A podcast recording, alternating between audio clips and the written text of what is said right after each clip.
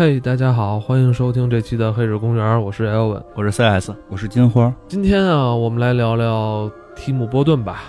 最近有一部新的电影《佩小姐的奇幻城堡》要上映了，一个月前吧就已经看了预告片了。我一看，我说这不用猜啊，这肯定是提姆·波顿导的。这片儿应该在国外已经上了，然后今年十二月初要在中国上，应该很快了。本来应该是在万圣节上的是吧？但是他错过了这时间了。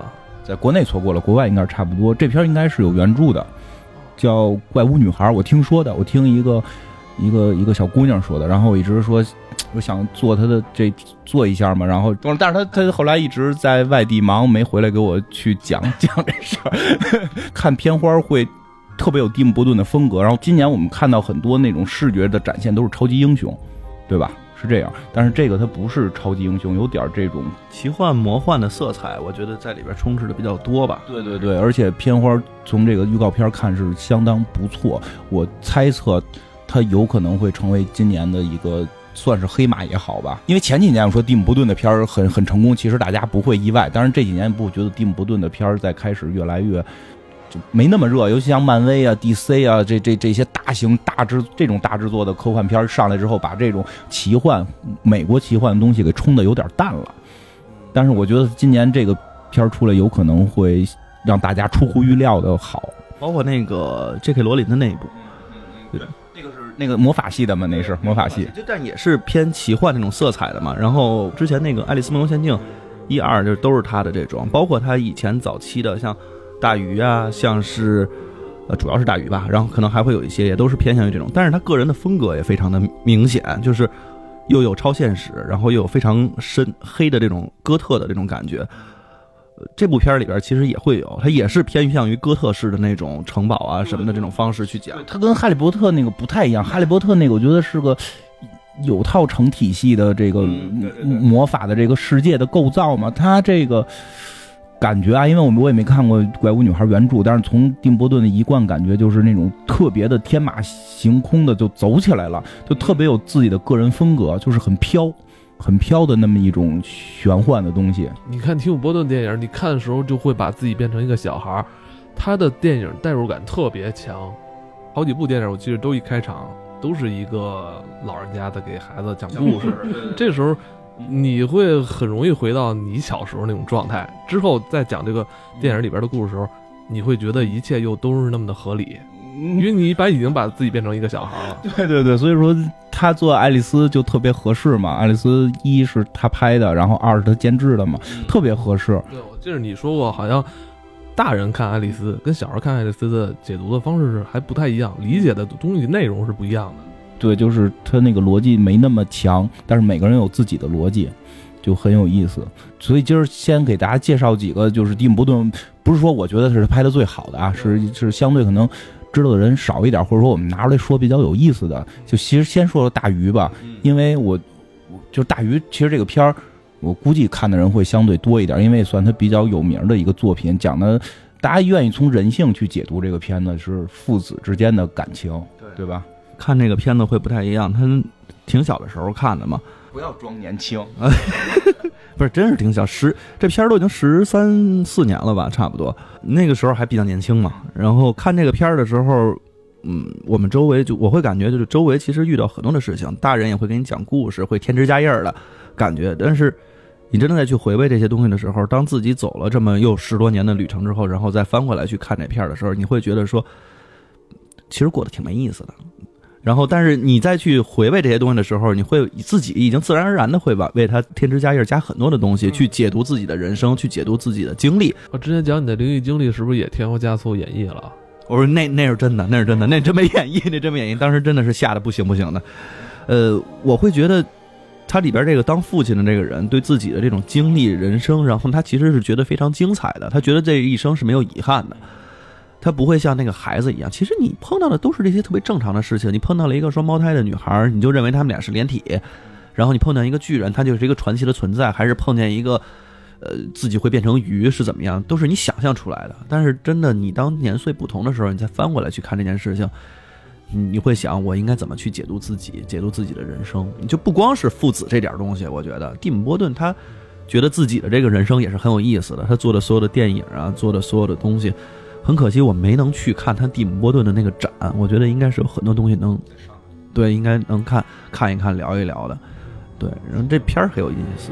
故事就是一个爸爸，然后已经年迈，然后那个爸爸是一个口炮，就是逮谁就跟谁讲故事，然后可能讲可能讲了，他不是跟你似的？对，其实我有时候挺愿意把自己比成那个大鱼鱼的里边的那个大鱼老爹，会不会以后我的孩子现在他听我讲故事会很带劲？会不会也真的是多少年之后就讲那个什么 CS 叔叔这个夜里撞见他妈妈这个事儿？哎，都听一万遍了，没有介意，就这样，都是假的。对，因为故事里边就是这样，就是他爸爸给孩子讲故事，开始他孩子小的时候会特别带劲的听，还会爸爸你给我讲这个，爸爸你给我讲那个吧，然后还会说什么妈妈不让讲，说这个太恐怖了，你会做噩梦。等等，我不害怕，我就要听。然后等着这个镜头一转，孩子已经大了，要结婚了。他再听到爸爸去跟结婚现场那些人去讲这个故事的时候，他就跟他妈说：“能不能让他停止这些话？他说的都是假话，为什么要让他一直去讲？”他妈妈很很和善啊，啊，他妈妈是演美国恐怖故事的那个那么那个大姐，挺有名的演员，而且年轻时候漂亮极了。对啊，就在看那片儿也也挺漂亮的。然后那个。他爸爸就是一直还在讲这些故事，这些故事后来就是，呃，等于爸爸重病嘛，然后这个孩子回到身边，然后包括他儿这个孩子的媳妇儿跟爸爸走得很近，孩子媳妇儿是那谁，就是那个法国明星，法国法国玫瑰嘛，好像叫叫什么来着，就叫马里昂嘛，两两小无猜。这片儿还很多大牌嘛，然后就是他就是跟这个爸爸会走得很近，等于是跟老丈人嘛，不是叫老丈人，叫什么？叫公公，跟公公走得很近。也是独独生子吧，其实走那么走那么近也无就怎怎么走遗产，反正也在他们那儿，就是 反正走得很近。儿媳妇跟公公走得很近啊。对，然后这个公公给儿媳妇讲故事，包括后来这儿子也去讲述了很多故事。就在这过程当中，这个儿子因为他爸爸最后死了嘛，就是还是病病逝了。然后在这过程中，儿子慢慢会发现，其实爸爸是这种父爱啊，然后这种故事里边包含的这些。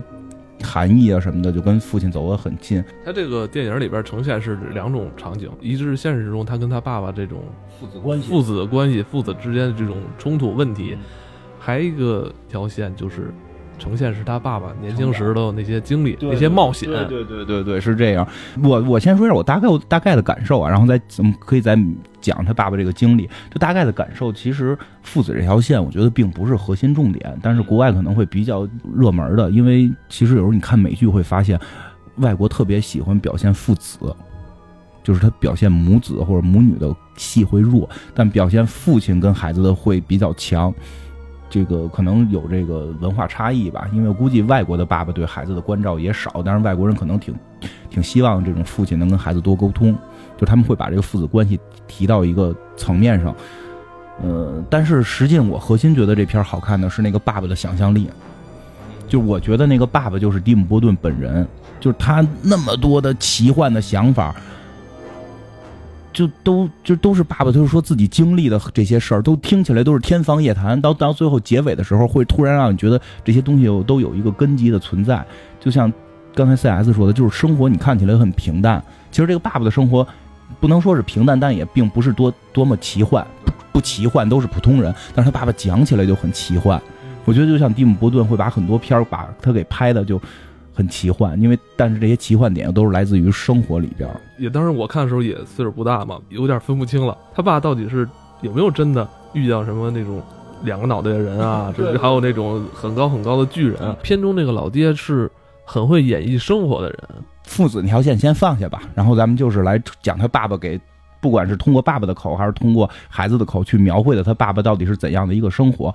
就是他爸爸从一出生，反正就就很神奇，然后那个什么一出生就就都是从那儿喷出来的，都不是正常接生出来的，对吧？啪喷到地上来，地上就就滑行，然后好多人接他接不住，然后包括一上来就是讲的第一个小故事，就是说他爸爸还是小的时候，一堆朋友。在一块儿就说要去他们村里有个女巫，要去找那个女巫。女巫有个假眼，让他把假眼抠出来。他爸爸胆儿特大，就去抠假眼，去找这女巫。然后这个要把要跟女巫说我要你的眼睛，也特别虎嘛。然后后来在一镜头，爸爸就出来了，跟一堆小孩说：“我回来了。”小孩说：“你把他眼睛带来了吗？”说：“带来了。”啪一闪身，那女巫就在呢。啊，那女巫是那谁哈？老搭档老演那个疯婆子的那个《哈利波特》里也也演那个疯女巫的那个人。你不是要看假眼吗？那个。有一个眼罩，啪一接，然后每个人都能看到他假眼，就是在他的假眼里能看到你未来是怎么死的。有人就是那几个小孩，有人看到自己是年迈什么修灯的时候从楼梯上摔下来死的，有人是看到这个自己上厕所心脏病突发死的，就跟这女巫一块走。但是这会儿我觉得他爸说了个特别牛逼的话，就是女就跟女巫说，就说的那个，其实我觉得知道自己怎么死的也不可怕，因为当我知道我怎么死的时候，我就知道我在别的事儿上死不了，我就会更勇敢，对吧？我我觉得这个挺有想法的，所以看他爸从从小就标新立异。然后这女巫就给他看了一眼眼睛，然后那个小孩就看了，哦，原来这么死的，他特坦然嘛。然后就后来就是讲述他爸爸又慢慢的去长大什么的，呃，其实真的是有点口炮哈。他他说长大的过程是跟人家谁说得病了嘛，就是在现实生活中说自己什么得病了，然后他爸爸就说我也得过病，多少年啊，是那个他儿子小时候，然后他就。爸爸安慰儿子，可能是出水痘吧。然后他说：“爸爸也多多长时间没起过床，得病。”说：“你是出水痘吗？”说：“我不是，我是得了一什么病？那胳膊腿长特快。”然后就一镜头，就是他在一床上边有各种的各种机器蹬着他什么的。然后他慢慢的就长大了。然后说的他突然就觉得那个看那个金鱼，我觉得细节做挺好玩。他说他在那个过程中一直在学习看那个金鱼，是说在。鱼缸里长就那么大，你搁到池子里长就会长得更大。它长大是因为它应该有一片更大的天地，然后他就什么去做各种运动啊，参加各种比赛，慢慢就就变得在村里很有名。都是他爸爸讲的，谁他妈知道真有名假有名啊？然后后来故事就开始出现奇幻的地方了，就是突然有一天发现村里来了一个巨人，这巨人得有两层楼那么高，然后呢还来吃他们的。吃的吃他们的羊，吃鸡吃羊，对吧？然后那个村里边人就开始说说这会不会吃人什么的，然后这个。这个男主人公就说：“那我去，我去挑战他。”然后就跑下来跟怪怪兽、跟那巨人说：“真找着巨人，出了一大巨人。”就跟巨人说：“你吃我吧。”然后巨人说：“我有病啊，我吃你，我又不吃人，我就是饿了，我吃饭。”然后来就说说什么：“我觉得你长得吃的多，我只是长得高而已。”对对，说要不然咱们去城市，应该个儿高的人就应该有更大的天地，不应该在小镇。他就跟巨人两个人一块儿去城市。然后，然后在这过程中还到了什么一个村儿？我觉得那都不是太重要的重点。反正说到了一个村儿，然后村里就挽留他，然后他也没留下。就是有一个童话村儿吧？对对对，是吧？村里人都不穿鞋，然后就去了之后的话，所有人都特别快乐的生活在那儿。有人就在那儿就是住下来了，有个作家应该是。作家就在那住下来了，他老演那个特惊悚的那个，他老演那个怪怪的人。演到那块儿的时候，我老觉得那是一个邪恶的阴谋。是是是是是。后来有阴谋，到后来他是有阴谋的。后来他抢银行去了嘛。然后呢，他看到了一个作家，然后跟他成为朋友什么的。然后在村里边，但是依然就是大家都特别幸福的生活。他突然说：“不行，我要走。”这不是我的生活。对，我要的不是这种安逸的生活。说你这里，你可能未来永远找不到比这里好的村子。说我知道可能未来永远不会有比这儿好的，但是我。不想停留在这里，我要继续的去走我的路，然后这就又走了，然后又遇又重新在一个约定的地点碰见这个巨人朋友。我记得他好像还参加了朝鲜战争吧？对对，那是后来。然后后来他们就到了一个什么马戏团，因为他每一段都会去跟那个切换到现实，去跟现实的人去讲故事嘛。后来就是现实人就问说的你那个儿媳妇就说你跟那个。就是叫什么婆婆是怎么认识的？公公就是你怎么认识婆婆的？他说我给你讲这故事，说他们去了马戏团，然后马戏团在表演，然后有马戏团有一个巨人，但实际没他那个巨人朋友高，然后他把巨人朋友给介绍到这个马戏团，然后呢，我觉得那段是我觉得所有对爱情的那种超现实描写最最酷的一，真的是那样，就是他说那一瞬间我遇到了你妈妈，就就遇就是遇到了你婆婆，是因为马戏团散场了。就我介绍那个巨人朋友来了，他要跟巨人朋友，就是老板跟巨人朋友谈生意，就让散场。散场的时候，所有的人群里边就都在走。突然，他觉得时间停止了。我觉得那段表现的，因为他是用电影拍的特别，所有人都停住了，只有他的那个那个女孩是正面朝着他的，然后他的正常速度是运动的，他就起来了，然后就走走向那个女孩，然后就空中那个爆米花吧都是飘着的，他把那爆米花那么去推开，然后看到了那个女孩。对，我觉得那那块儿哇太浪漫了，但那块儿真是把你对一个一见钟情女孩那种一刹那的那种心境用画面表现出来了。就是我觉得，如果经历过一见钟情也好，或者说一眼就看上的这种也好的人，就会体会那个感觉。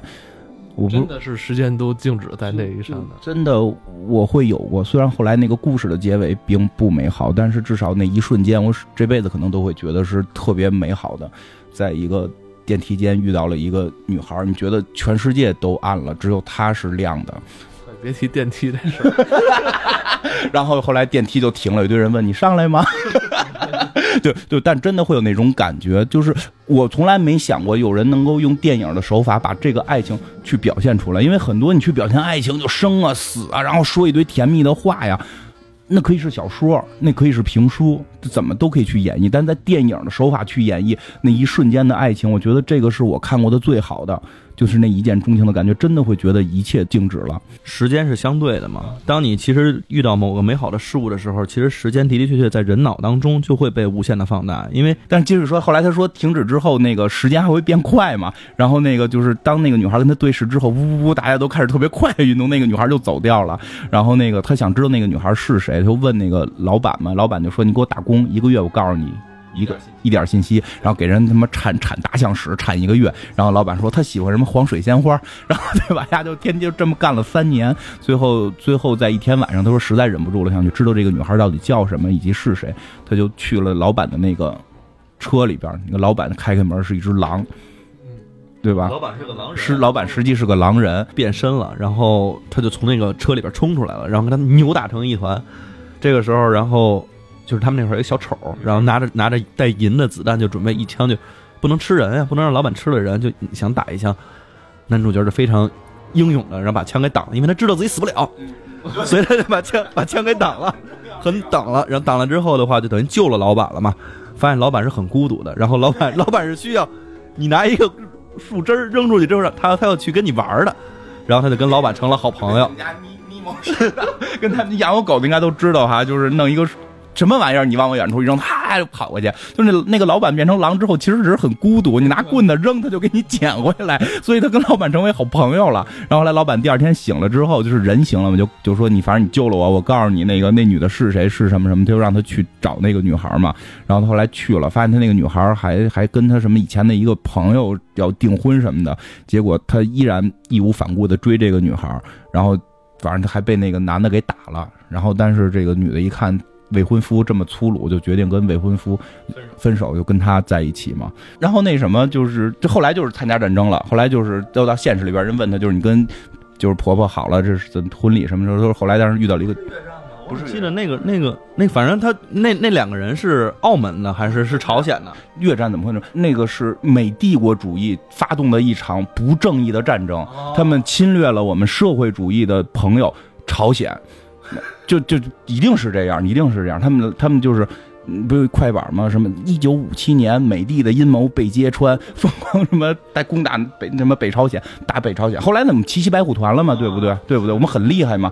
就对吧？他是那个白虎团，好像是那个什么哪个韩剧里边现在还在演的，有那个白虎团，就什么太阳什么玩意儿，我也不记得了啊。对对对对对对，那就白虎团嘛，都被我们奇袭过。他就是。那会儿的美帝国主义，然后妄妄妄图攻占什么上甘岭这种地方，他空降，就他就说他不想离开这个女的太久，所以他就要参加自杀式的这种战役，这样他可以早点退退役嘛。然后去跳伞，跳到了一个那个 那个，就是他们正在搞春节联欢会，我操，他呀太能想了，我觉得正在搞联欢晚会，然后这时候一个北朝鲜的一个那个士兵吧，是北。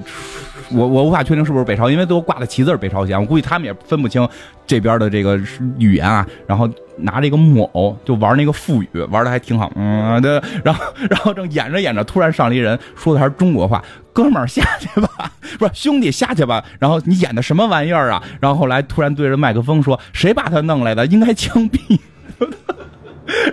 然后下一个节目就上来了嘛，就是一个女的在唱歌，唱着唱着唱着，一直是半边脸嘛，唱着唱着唱着，啪转过来，两个人，但是她是只有一两条腿，对，就是一个下肢，上边是从腰分成了两个人，还不像就对连体，就是大家如果玩魔兽世界的话，可以知道那个食人魔就是那个感觉的，但是她是个女的，不不不不不不，食人魔是两个头两只手，那女的是四只手两个头两条腿。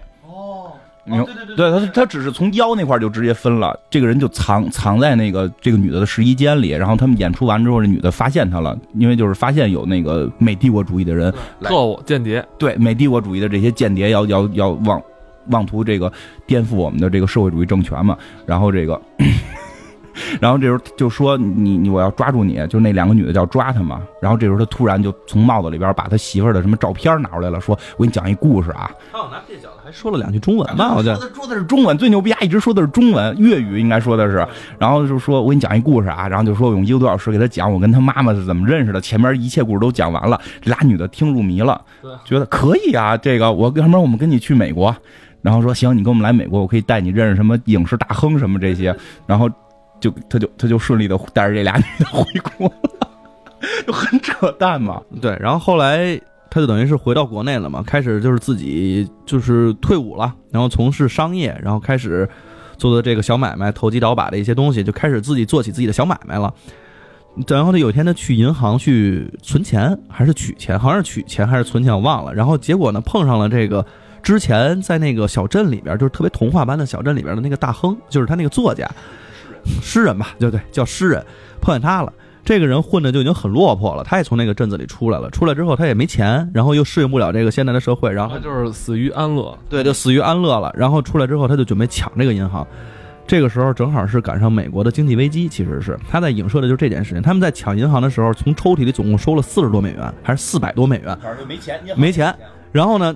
打开这个仓库的时候，然后他他这个主角还跟他说，就是哎呀，你不要害怕，你那个我们其实抢银行，我们也不想伤人。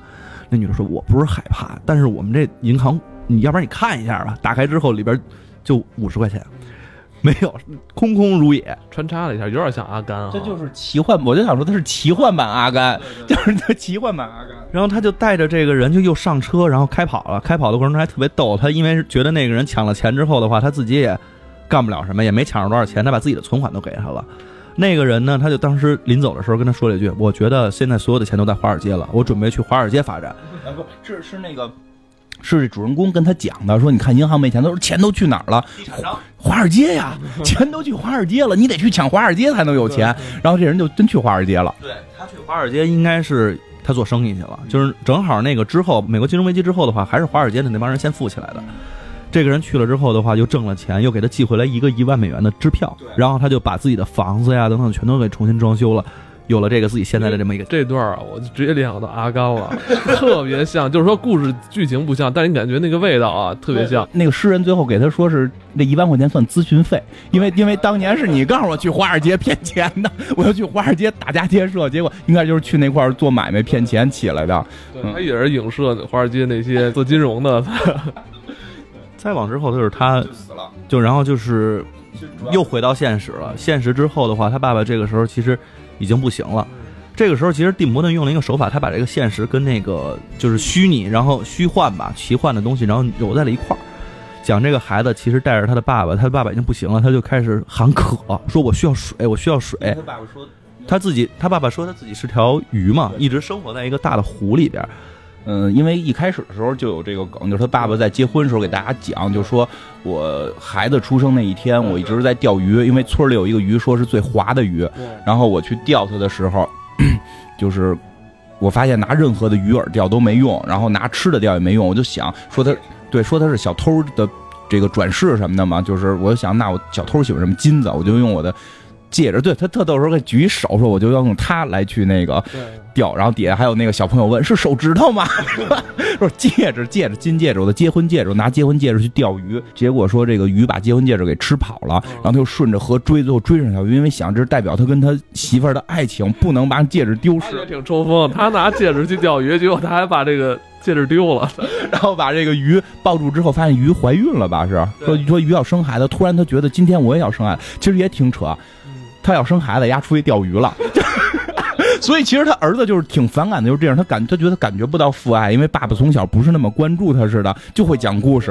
他说：“那我想我跟我鱼就是同一天生孩子，我们就是相同的命运。可能我就是这个鱼，所以我不应该伤害这个鱼嘛。所以他就给鱼放放了吧，应该是。他就把鱼给放了，放了之后还跟鱼商量把那个戒指还给他了。后来鱼游回来给他了。对，游回来给他了。然后结尾变成什么样呢？他就一直觉得自己特别的渴，然后他就跟他的孩子说：“我要回到那个湖里边水瓶来。”然后刚开始要喝，后来觉得不对，然后开始往自己身上浇，等到了河里边之后的话，他就真的变成了，就孩子把那个他往水里一放，他把戒指然后放，他把戒指，然后直接给了他母亲之后，他们所有的朋友全都来看他了。当时那个看的看的时候，还都是那些朋友都在旁边，但都是那个奇形怪状的那些朋友就。是奇幻的那些故事里边，比如说分成那个两个身体，但是共用一个下肢的这个女孩，然后这个特别大的这个巨人、小丑等等这些人全都来了，包括那个老板，对，然后来了之后的话，就看着他就变成了一条鱼游走了。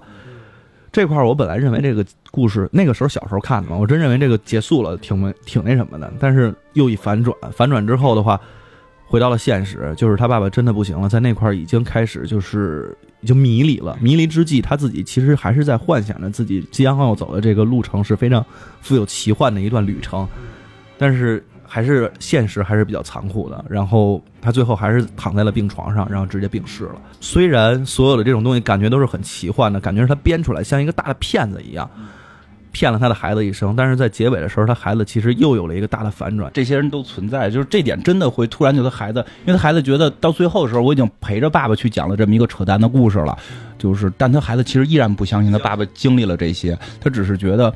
嗯，这也是一种父爱，他可能也讲了一些什么道理，正至少正能量嘛。他爸爸很善良，他跟他爸爸去融入这个感情。我记着有句台词，就是他儿子说说，他讲了一辈子的故事，最后也把自己变成故事的一部分。对，其实其实我觉得到那会儿，他孩子还没有真正的去体会到那个，就是他父亲的那个核心的那种东西吧。呃，就葬礼的时候就出现了，就是他的朋友们都来了，我操，就这些人真的都存在。啊 然后可能不太一样的是说，巨人还是巨人，但是他没有那么高，然后没有那个两层楼那么高，但是的的确确可能有一米、两米、两米一。可能得比姚明高，可能得比姚明高。那演员也挺怪，那演员就是，我觉得那演员能进美恐的那金星秀的那种感觉的。我觉得那个演员就类似于咱们看韦小宝里的胖头陀，就是长得老怪老怪了。然后我觉得那个那俩女的出场是最帅的，是一下车就真的那两个女的，就是双头女是在的，然后那个就是两个身子，然后就跟那他第一次露脸是一样，一半的，然后转过来是俩。然后因为没拍下肢嘛，然后再一个镜头，俩人一边一人往一边走，然后拍一全景，这人是俩人是个双胞胎，并不是共用一条腿。就是他爸把生活中的一些东西给演绎了。对，然后那个诗人家劫匪也来了，来了之后的话，其实也是跟这帮人都在聊嘛，然后再去再去聊天儿，所有人其实都是存在的，都是他现实生活中的一部分。他自己的演绎虽然是非常有戏份的，但是这些东西其实都是他切身的经历，给他讲的，其实把这变成了一个特别美好的故事。给他孩子讲给他听，因为是小孩儿嘛，从小就哄孩子，的的确确都是父爱的东西。另一个角度看，这个爸爸，其实他真的就像蒂姆·波顿本人自己一样，他把自己生活中所有的平淡无奇的事情加以这个添枝加叶、添油加醋，给演绎的非常的有富有奇幻的色彩，就让你看起来觉得说，人生其实经历的东西也不是那么平淡的，你你你会很有意思。回忆的时候，其实在给以后我们老了给下一代人讲故事的时候，也可以这么去讲。哎，你不觉得这个故事、这个电影所描述这个剧情，跟当下咱们之前几期做黑镜的时候是一巨大的反差吗？一种讽刺吗？太大了。那种是科技带来一种虚拟生活，就是他生活的，其实也不能说算多平淡，还至少参加过战争嘛。但是可能在那一代人都参加了这些，对但是在他的眼睛里，这个世界是不一样的。就这个，我觉得是这个片儿感动我的地方。那个父爱的那个可能会更弱一点，因为因为这个是别的片儿里没有的，就是我们生活的可能你会觉得平淡。我指的不是艾文你啊，就是说。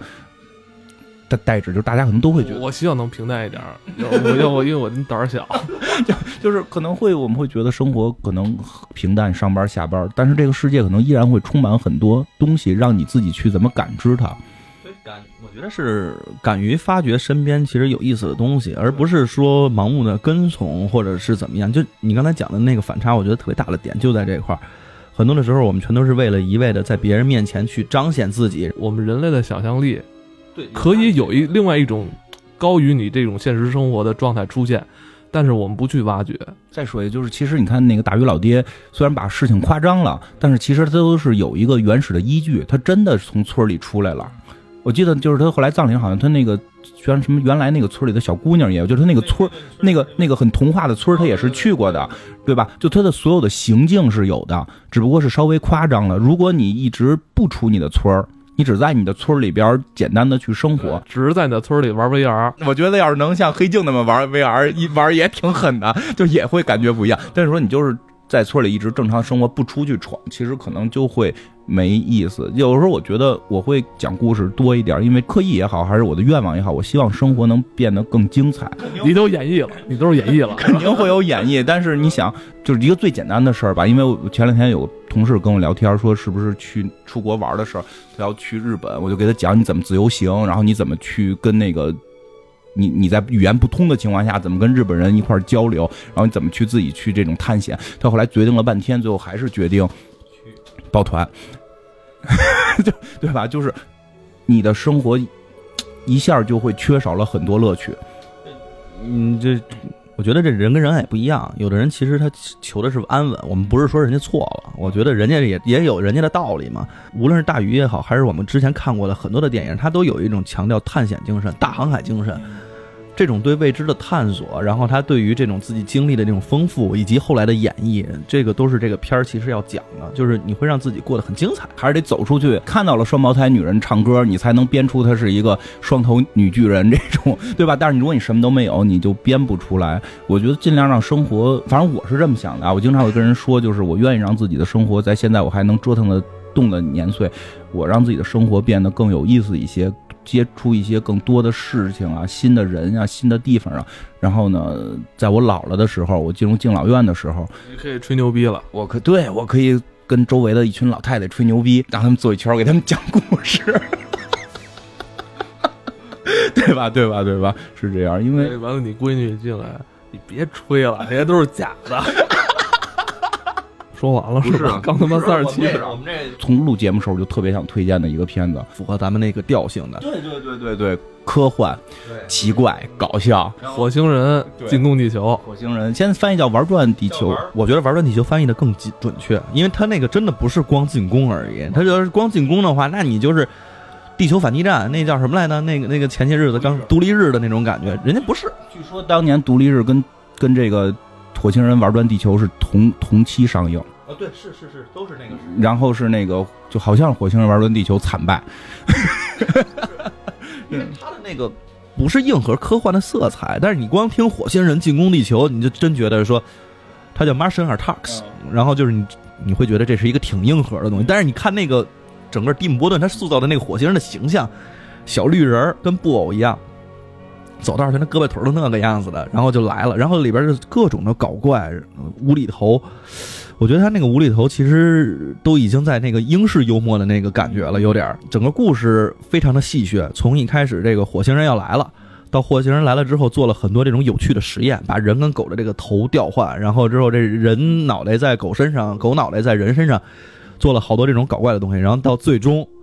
这音乐 音乐拯救世界 是一个老太太爱听的音乐，然后打败了这个火星人，都非常的无厘头。然后这这里边也有很多的科幻色彩，但是不硬，就是很软。然后呢，虽然有这个外星人，外星人这打地球人，就其实真的是一定要打地标。保龄保龄球似的打地标的这种东西，那都在各种的调侃。我觉得他也是在那个黄金科幻时期之后，其实是一种调侃。对对，他是完全因为那个有有，我估计咱们有听众应该之前我介绍过，他们应该去找到了，就是有一个台湾教授讲科幻，里边特意有一集是是讲这个片子的，就是就是说，如果你想了解什么叫美国黄金时期的科幻黄金时期，你的电电视电影你就去看这个片儿，把所有能用的梗全拿出来给你吐槽一遍，说特别好看。然后虽然他跟那个独立日同期。上映好像票房好像是票房不如独立日啊，但是说说实话，这东西是沉淀的。现在聊下来，我觉得它是一个能聊的话题。你让我给你讲独立日一，我觉得有点有点弱。电脑病毒打败外星人嘛，就是并不是它不好，但是我们可能没有那么多话题性可聊。但是这个话题性是特别可聊的，好玩儿。因为从一开始所有的梗都会用到，而且它里边有一个特核心的利益是什么？就是普通人普通人的力量远远大于上层的这帮人，他们的这种。文化也好，他们喜欢的东西也好，其实也许对外星人来说是一种怎么说致命的武器。对我我挺，如果大家有兴趣，我挺推荐看这个片儿去。大牌云集，杰克尼克尔森、皮尔斯布鲁斯南、娜塔莉波曼，年轻的娜塔莉波曼，对，就这些大牌都出现，但是这些大牌都死，就是除了娜塔莉波曼，剩下都死的怪怪怪怪的。然后打败世界的是什么？一个看着有点孤僻症的一个小男，就是家里边的一个小孩儿吧。呃，青春期的孩子算是青春期的孩子，十七八岁这么一个样，嗯，然后那个就是他的家庭结构是什么呀？就是住在那种拖车上，然后他爸妈都都是美国南方硬汉，然后他有一个哥哥闭眼装枪，咔咔咔闭眼装枪特别酷，然后是作为那个保卫 保卫地球的那个勇士嘛，然后就是有一天说火星人要进攻了，收到信号火星人要来了，然后那个。不是要进攻，就火星人要来了，他们就是开始先分析。皮尔斯布鲁斯南好像演的是一个专家，就是研究外星人的专家。然后杰克杰克尼克尔森演的是美国总统，就在一块儿就就讨论嘛，他们到底是来打呀还是来什么呀？反正有一边说他们来和平的，一边来说他们是打的。然后最后说咱们地球人要彰显我们特别和平嘛，咱们按和平的来。但是军队什么的都是全副武装的，在在那块守护。然后就是那些火星人来了，感觉也挺。和善的，对吧？也没没怎么着，然后就是感觉挺和蔼的，一些特别小，而且个儿特别矮嘛，对，所以感觉挺和蔼的，特别可爱。这虽然长得有点可怕，但是其实那个表现还是比较可爱的，就萌萌的、呆呆的就来了。就是大脑，你就理解一下，一个羊脑花里边出俩眼睛，中脑花也行，中脑花出俩眼睛，就这么一个形象。longer，对，longer longer，但底下长身子，然后。然后最逗的是，就是当时就是还放和平歌，一堆和平主义者在现场放和平歌嘛。然后说这个和平歌吓着外星人了，然后外星人拿枪哇打，然后就把老百姓也给打了，把军队也给打了。就这时候那个主人公他哥哥嘛，就要保卫美国嘛，保卫地球，拿着枪就上，然后枪装半天装特快，好像还还没上弦呢，枪就枪就掉了，就就一到实战时候就不行了，然后也被打死了，就特别的怪。然后皮尔斯布鲁斯南被抓走了，对，那两个人掉掉脑袋嘛，就掉换脑袋。那女的好像有只狗吧，然后把那个狗头跟人身给。给拼在一块儿，说这些梗都是黄金时期经常会用到的，比如换头术，然后那俩人会动不动就接吻，就那这脑袋跟狗已经都换了之后，俩人还要接吻，就就都是黄金时期会有的这种科幻片，莫名其妙两个人就要亲一下，等等这些，特别怪嘛，有点像呃惊爆银河系哈，对对对对对，但 对对对对对很像，就很嘲弄那会儿的事情，嗯。然后就是，比如说到最后那个外星人打到那个美国总统的那个藏的那个地下室啊。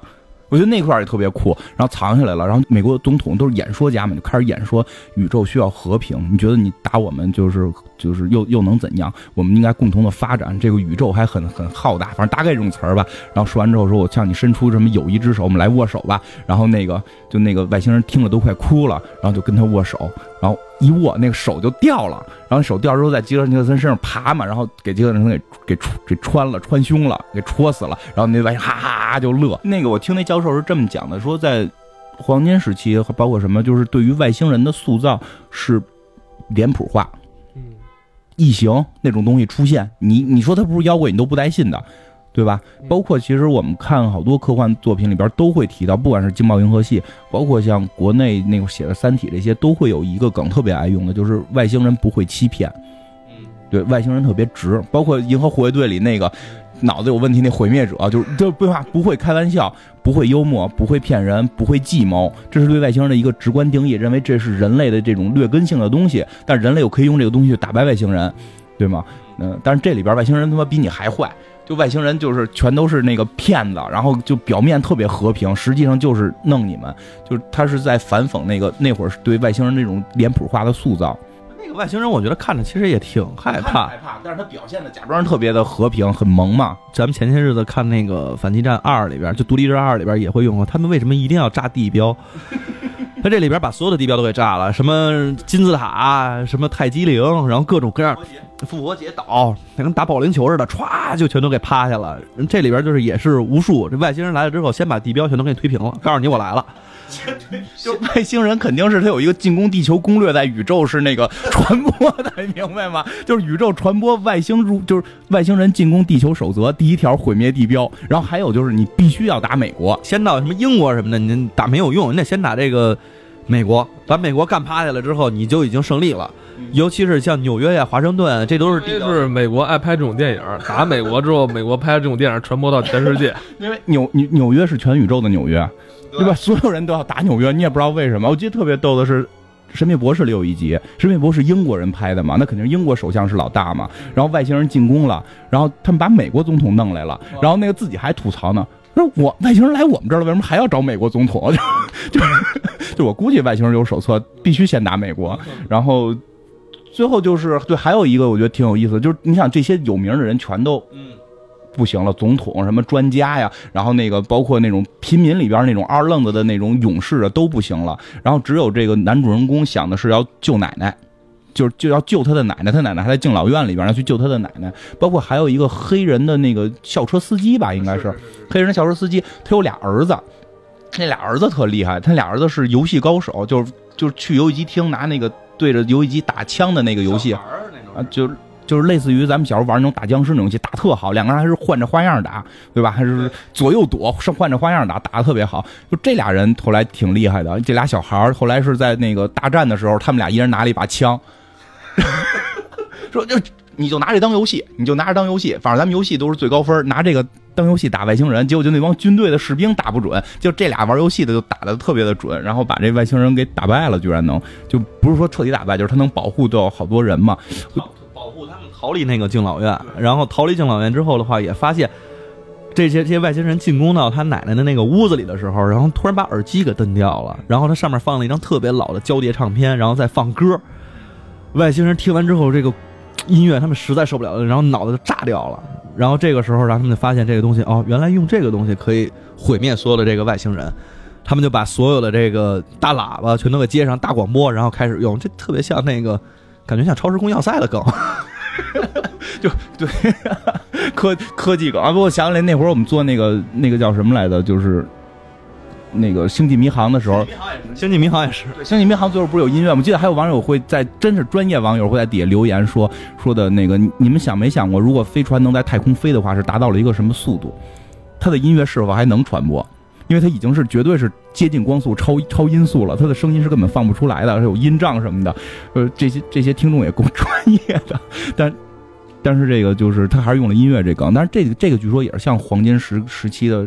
吐槽吧，我觉得致致敬也好，吐槽也好。吐槽在哪儿？我可真不太清楚。说是当初有很多，因为我我没看过那么多黄金时期的那个作品，但是据说当时有很多作品里边，最后打败外星人的方式是非常诡异的，比如说感冒病毒。啊，那个就是应该是七八十年代拍的那个世界大战嘛，后来斯皮尔伯格翻拍过的那个。嗯，最后是感冒病毒能把外星人打败，这这这种梗很怪嘛，所以就是一个一个五六十年代的音乐去打败外星人。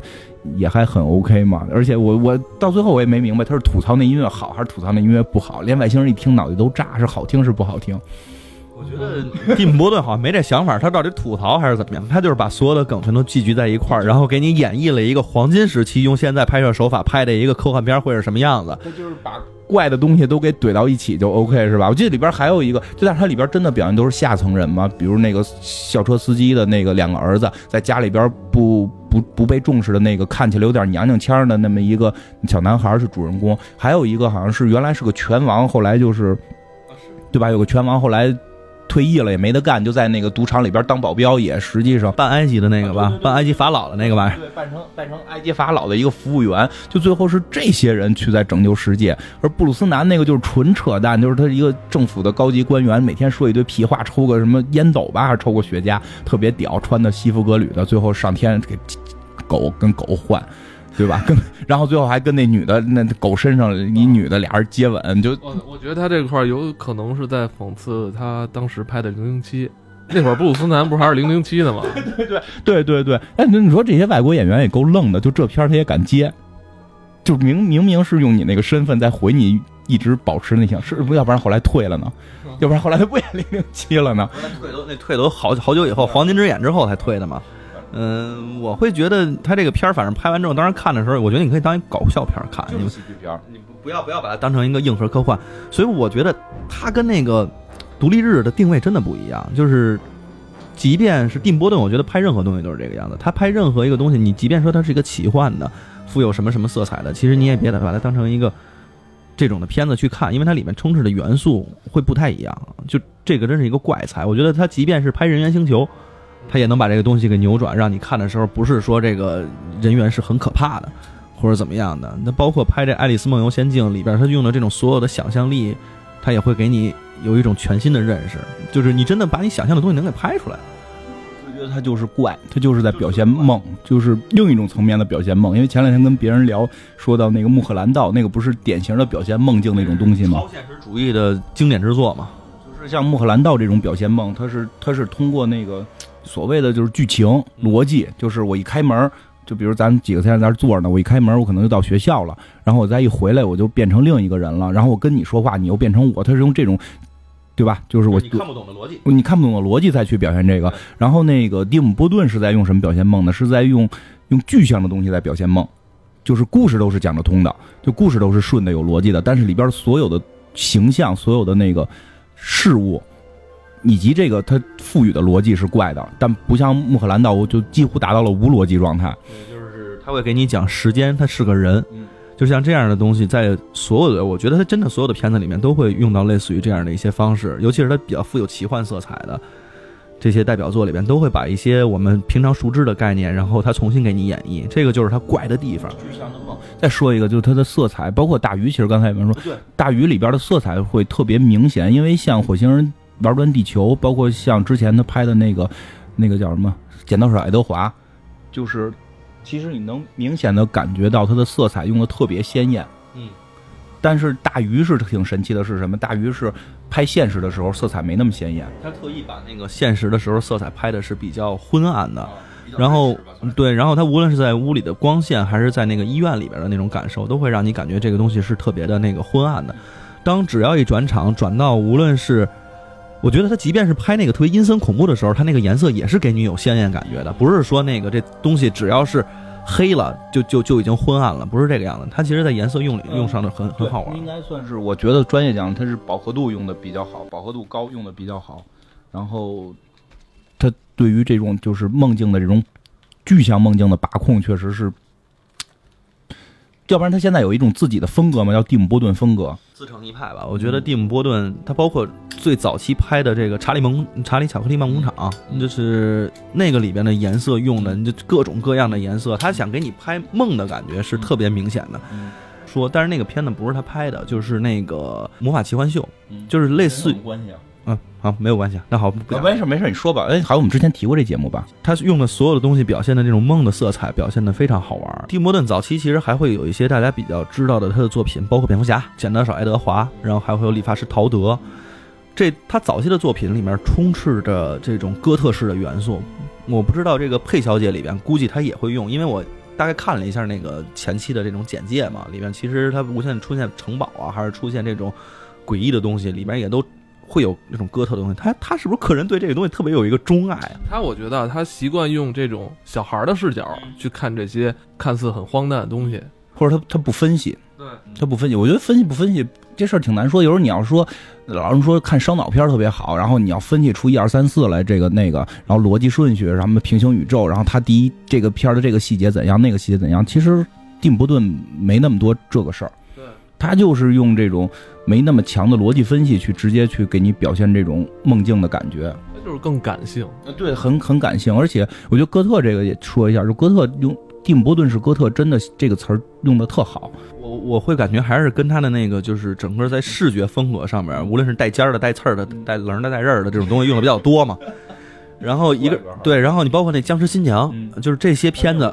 对，我也挺喜欢看那个，那个里边的所有东西，它其实都会给你描述出来一个特别明确的哥特的东西，而且它在颜色上用的时候也是，我不知道这个东西是不是能形容成它比较偏哥特的，比较昏暗，但是它又色，但是它色彩又特别亮丽，就是它就像你刚才说的，它有些昏暗的地方的色彩依然是让你能感觉到亮，这个这个是。不一样的地方，而不是那种就是感觉特别黑漆漆的那种。大红嘴唇的这种，就是饱和度用的特别高高的这种，就是对他用的特别就特别昏暗的背景，但是他前面这个人的这个嘴也好，或者脸上的这个妆容也好，包括这个他最喜欢的这个搭档嘛，这个一个是艾莲娜，还有一个这个谁，这个这个这个伊德普，他不是叫角儿普吗？他就是，你想早期他在出现的时候，这脸上全都是惨白惨白的那种感觉，包括陶德里边也是演的那种角色都是那样的，对比度非常高，对比度、饱和度，反正这些东西。最早最早应该是爱德华吧，剪刀手。对对，剪刀手爱德华不就是角普演的吗？然后那个脸就有点惨白，嘴还是嘬着，那样，对吧？其实那里边就很多，你看感觉就是这样，你感觉。那个剪刀手爱德华很哥特，因为身上都是皮衣的那种感觉。但你看他拿那个剪子剪出来那些狗啊，然后那些树啊，都特别的漂亮，特别亮丽。就他那个哥特是很漂亮的。嗯，反正自成一派的风格。就这个人，这这展现的还有吗？没了吧？就是那个我说利伯顿展还有吗？结束了，结束了，应该是十月份就结束了，在上海。那个就是他应该是，据说啊，这个我不确定了，他早期是道具。我据说他早期是道具，然后他应该第一个成名的片儿，我不记得是在《剪头发的花》之前还是之后了，是那个《圣诞夜圣诞夜惊魂》，》啊，那是一动画片儿，对，包括包括后来圣诞夜惊魂已经成为一个服饰品牌了。啊，对，那个形象设计的确实很很棒，那个形象确实设计的很棒，包括而且我我感觉啊，好像万圣节的传到咱们国内，挺重要的是跟这个圣诞夜惊魂这个品牌有关系。有这这里边有很多东西，我今年就觉得过圣诞节，反正国内的这个气氛是越来越浓重了。万圣啊，万圣节，万圣节，我看了一眼，应该是说中国有三大烧纸的季节，其中有一个是阴历的十月一号。那是那天吗？十月一号，哦，那天是穿寒衣，是吗？不是十，今年十月一是几号啊？正好是，正好是。哎，那就是西方这个跟中国这还能搁一块儿，可能这世界真的有鬼。还是说最后就就扯远了，还是说说丁波顿这个，就是他以前是做道具的嘛？他以前做道具的，那已经不重要了，做不做道具现在这两点多，你这讲这事儿，一会儿回不回去了？这不能再讲了，再讲又往鬼那儿走了。就是嘉哥只要在这屋里边，就总得跟这东西挂钩。而且你没办法咱这屋里还有第四个声音吗？总是有第四个、第五个声音，第五个声音。哎，你玩过那个？有现在屋里也没没开灯，就黑着路子。你玩过？你听说那个？就屋子里关黑了，四个角，每个角站一个人，然后第一个角的人先跑到第二角拍一下第二角的人肩后背。肩膀，然后第二人再跑到第三个角拍第三个人的后背，第三个跑第四个角拍第四个角后背，第四个角跑回到第一个角时，第一个角是没人的，对吧？他拍下手，当听到拍手的声音的时候，就是第一个人再往前走去摸下一人的后背，然后你就这么玩一圈之后，这个屋子里就不会再有人拍手了，因为每个人都会被摸一下后背。这你你知道，就是在这个农村啊，就是因为不是城市，肯定不会有这种现象，因为农村没有灯。知道什么叫鬼打墙吗？就是其实就是他说的道理，在漆黑的房间里，人在走的时候是有偏向的，随着你走，你的位置再也找不着你要去的那地儿了，越走越乱，越走越乱，就潜意识会带着你走向另一个方向，然后不是另一个方向，就让你偏转，所以最后你谁也找不到具体的位置。就原来说在那个村里啊什么的，回村什么鬼打墙，怎么走不出去？他有人分析过，我看过有报道说分析过，这实际上就是在漆黑的情况下，人走不会让你走直线的，你会下意识的再往一个方向偏，然后最后会造成这个情况。这还是根据什么？还有跟磁力什么都有关系。有说这也就鬼打墙是一个意思。呃，就是实际上我们人可能不是要走我们现在的道，就是你的生命实际上你走另一条道。觉得你们现在把这个一个特别恐怖的事讲成了走进科学啊！行行，好好好，就这样，就这样吧，不能再聊了，不能再聊了啊！一一会儿那个声音又出现了。嗯，拜拜。拜拜。